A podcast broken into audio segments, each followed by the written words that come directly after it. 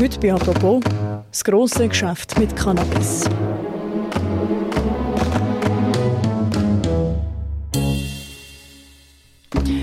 Ob Cannabis jetzt gut oder böse ist, darüber streiten wir schon seit immer. Ein Randphänomen ist Kiffen aber schon lange nicht mehr. Gras ist die häufigst konsumierte illegale Droge in der Schweiz.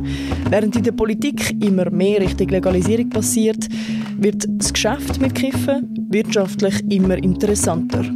Wie lange geht es eigentlich noch, bis man neben Spirituosen und Tabak auch Joints im Laden posten kann? Und wer hofft, grosse Geschäft damit zu machen? Um das geht es in einer neuen Folge «Apropos», einem täglichen Podcast vom Tagesanzeiger und der Redaktion Tamedia. Mein Name ist Laura Bachmann und bei mir im Studio ist der Tagiredakteur Martin Sturzenegger. Hoi Martin. Hallo. Hoi. Martin, du bist letzte an einem besonderen Anlass gewesen. In der grossen Messehalle in Oerlikon, wo man Reggae, es schmeckt nach Weed, es ist Cannabis Business Expo und du bist mit drin. Welchen Kiffer-Klischees bist du den Tag alles begegnet? Ja, also ich bin dort auf Oerlikon in der Erwartung, dass äh, nicht wahnsinnig viele Kiffer-Klischees dort werden sein und dann ist es eigentlich wirklich mit eurer Musik und und diesen Düften ist, ist dann eigentlich schon da gewesen. Da hat es nicht wirklich viel von typischem Kiffertum gehabt. Was man gesehen hat, sind so teure Anzüge, maßgeschneiderte Kleider, eigentlich wirklich sehr businesslike ist das gewesen. Also wie wenn man an eine, an eine normale Geschäftsmesse würde gehen eigentlich. Man hat aber doch zwischendrin hat man den typischen Griffer-Dude schon auch wieder gesehen. Also wie hat der ausgesehen? Der hat ausgesehen, man eigentlich noch gut erkannt, weil also er hat er hat wirklich so ein bisschen ausgesehen wie der Dude von Big Lebowski, wenn, wenn das ein Begriff ist. Und dann aber in einem schönen Anzug verkleidet. Also das sind vielleicht wirklich so Kiffer-Nerds, die es irgendwie dann als grosses Geschäft gewittert haben und jetzt auch dort mitmischen in dem steigenden Cannabismarkt. Das ist aber noch krass, also du sagst, es ist ein steigender Cannabismarkt. Es ist aber erst ja seit 2017 CBD legal in der Schweiz. Wie lukrativ ist denn der Markt jetzt schon? Ja, also wo das äh, legalisiert wurde, ist, hat man eigentlich schon so ein bisschen Goldgräberstimmung in der, in der Schweiz gespürt und es ist auch im ersten Jahr haben sich schon 490 Unternehmen äh, gegründet, die mit CBD-Gras gehandelt haben oder ein Produkt hergestellt haben aus CBD-Gras, zum Beispiel so auch äh, Schönheitsprodukt für Pflege. Aber ich glaube, also der große Boom ist jetzt da noch nicht passiert. Ich glaube nicht, dass es viel so CBD-Millionäre gibt oder Millionärinnen. Es gibt ein paar wenige, die sich wirklich so professionalisiert haben. Aber so wirklich Millionen lassen sich, glaube ich, noch nicht verdienen damit. Wieso hat man denn eigentlich CBD in der Schweiz legalisiert und THC-Hanf nicht? Also CBD-Hanf hat ja den Stoff THC nicht drin. Und der Stoff THC ist das, was berauschend ist. Und das ist äh, die Abkürzung für einen komplizierten Begriff. Ich äh, versuche mal zu, zu buchstabieren oder zu sagen. Tetrahydrocannabinol ist das. Mhm. Und das ist eben das, wo, wo eben berauschend, aber auch entspannend auf eine Art wirkt. Und CBD ist nicht berauschend, sondern einfach angstlösend. Also ist eine gute, auch eine positive Eigenschaft, die das hat. Es kann auch entzündungshemmend wirken. Und äh, weil das eben nicht berauschend ist, hat man das von der Liste der Rauschmittel gestrichen. Also Gras mit THC drin, also eben nicht CBD, ist ja die am meisten konsumierte illegale Droge in der Schweiz. Kannst du etwa sagen, wie viel das vielleicht sein könnte, also die konsumieren und vielleicht auch begründen? Ist es vielen einfach egal, dass es nicht erlaubt ist? Oder wie erklärst du dir, dass so viele Leute kiffen in der Schweiz? Ja, also man, es gibt Schätzungen, die davon ausgehen vom BAG, dass etwa 220'000 Leute in der Schweiz regelmäßig kiffen. Also auch äh, THC-haltiges Cannabis.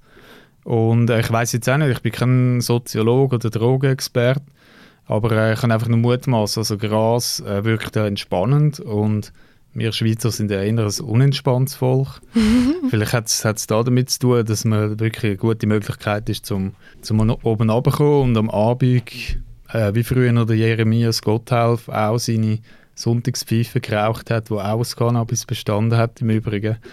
dass das ja, einfach entspannend wirkt und ja, es, es ist ja bis 1951 ist es, äh, nicht verboten gewesen, erst ab dann.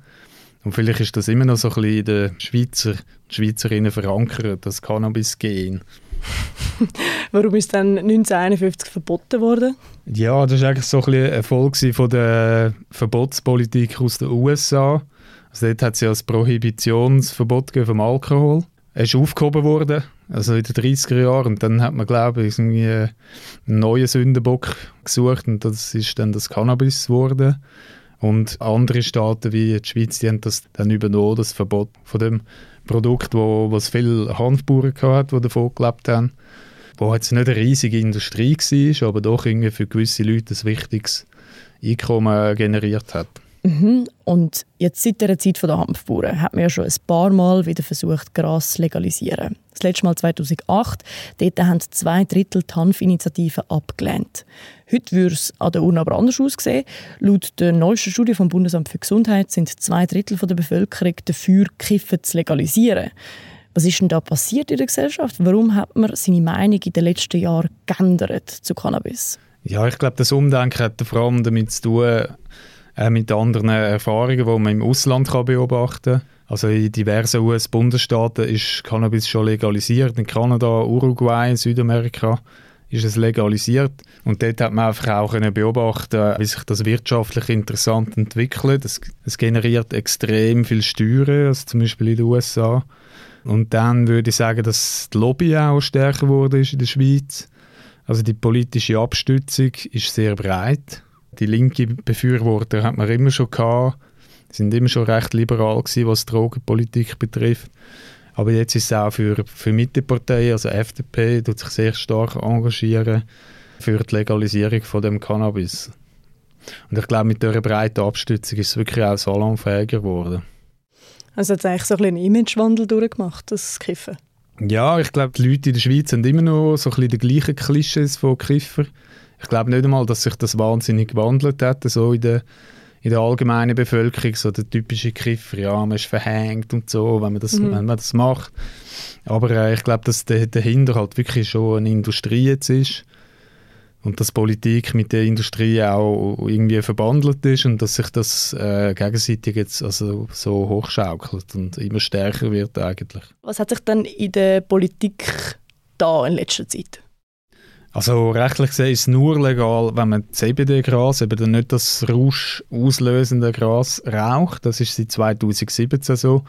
Dort hat es eben auch angefangen, dass eine Industrie sich entwickelt hat. Und jetzt sind gerade verschiedene interessante politische Initiativen, die am Laufen sind.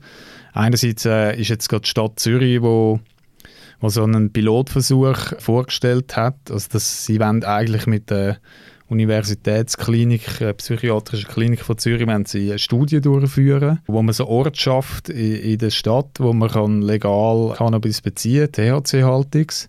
Und man bestimmt dann so eine Gruppe von, von Kiffern, die das können legal beziehen können. Äh, man geht davon aus, dass das etwa 2000 werden sein in der, in der ganzen Stadt Zürich. Und die, die können dann ja, einfach normal dort in so äh, Social Clubs nennt sich das, können die sich treffen und dort äh, ihre Ware kaufen und konsumieren. Und aus der äh, ganzen Bewegung wird man dann auch wissenschaftliche Daten gewinnen. Also man will schauen, wie sich der Cannabiskonsum im geordneten Umfeld in einem regulierten Markt eigentlich entwickelt auf Psyche, aber auch auf die Gesundheit der Leute. Du sprichst jetzt gerade Gesundheit an. Im März ist ja dort auch etwas Wichtiges passiert. Das Parlament hat das Betäubungsmittelgesetz geändert und damit das Verbot von Cannabis zu medizinischen Zwecken aufgehoben. Das, also was heißt denn das? Äh, das ist fast korrekt. Also es ist nicht ganz ein Verbot gewesen, vorher zu medizinischen Zwecken.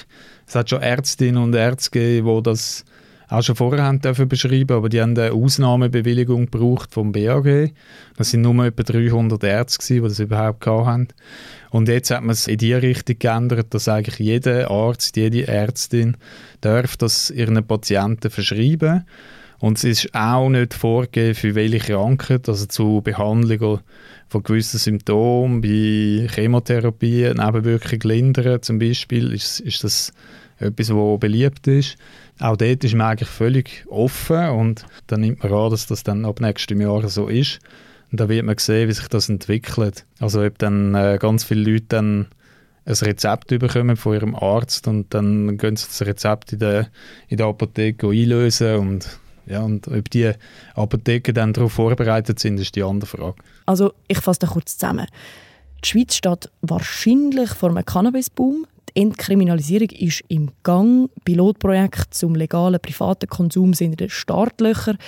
Was würde sich denn jetzt noch ändern, würde THC-Gras legalisiert? Also das eine ist sicher, der, der Kunde wüsste dann mehr, was er, was er wirklich überkommt, wenn er etwas bestellt. Weil auf dem Schwarzmarkt das teilweise äh, nicht ganz immer so klar ist. Oder je nachdem, wo, wie seriös die Bezugsquelle ist. Also da kann es durchaus auch mal sein, dass hat man jetzt auch in den Labors zusehends mehr festgestellt, dass es äh, Cannabis gibt mit synthetischen Cannabinoiden versetzt worden sind. Also die werden in den meisten Fällen so aufgesprüht und das kann gesundheitlich recht äh, heikel werden, also bis Todesfall. Es hat in, in Europa hat's wirklich mehrere Dutzend schon Tote gegeben wegen dem.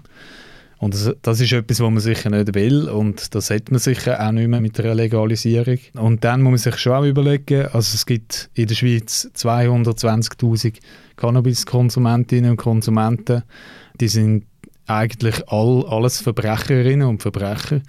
Ob man die nicht will entkriminalisieren, dass man zulässt, was die eh schon machen. Und wahrscheinlich kann man sagen, also all das Geld, das jetzt in, in den Schwarzmarkt hineingeht, äh, das sind schätzungsweise über 500 Millionen in der Schweiz. Es wird dann in den öffentlichen Umlauf gehen und wird wiederum mehr Steuern generieren. Das äh, sieht man in den USA, wo 2017 745 Millionen Dollar generiert worden sind aus Steuern und dann drei Jahre später schon 2,3 Milliarden Dollar.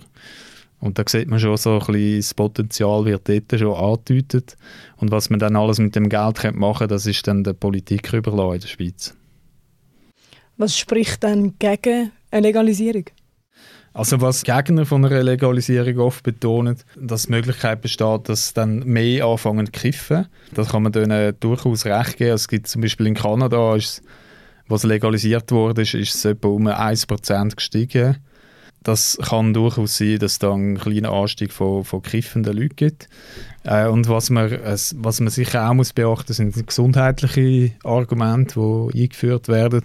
Also bei Jugendlichen vor allem, die regelmäßig kiffen, da, da ist schon so, dass, dass man auch schon in Studien festgestellt hat, dass die Konzentration beeinträchtigt ist, die Aufmerksamkeit und Lernfähigkeit ein bisschen ein bisschen anlässt in gewissen Fällen. Aber gerade in der Schweiz, äh, wegen den Gesundheitsbedenken bei den Jugendlichen, schwebt äh, am BAG auch vor, äh, dass man das streng reguliert, wenn man es würde legalisieren Also das kann man wahrscheinlich dann vergleichen, wenn, wenn dann die Legalisierung mal würde kommen, wäre das wahrscheinlich vergleichbar mit Bezug von härtem Alkohol und dort, äh, also dass man auch ein Jugendschutzalter hat, und äh, man würde dann sicher auch äh, in die Aufklärung investieren. Das ist zumindest das, was man so aus Bundesquellen manchmal hört. Würde es dann vielleicht auch zum Thema werden, dass andere Drogen auch legalisiert würden?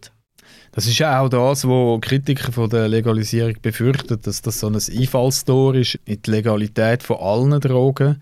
Und das hätte wahrscheinlich auch die gleichen positiven Effekte teilweise, also dass der Schwarzmarkt dann auch für Kokain oder, oder, oder Heroin äh, kleiner wird.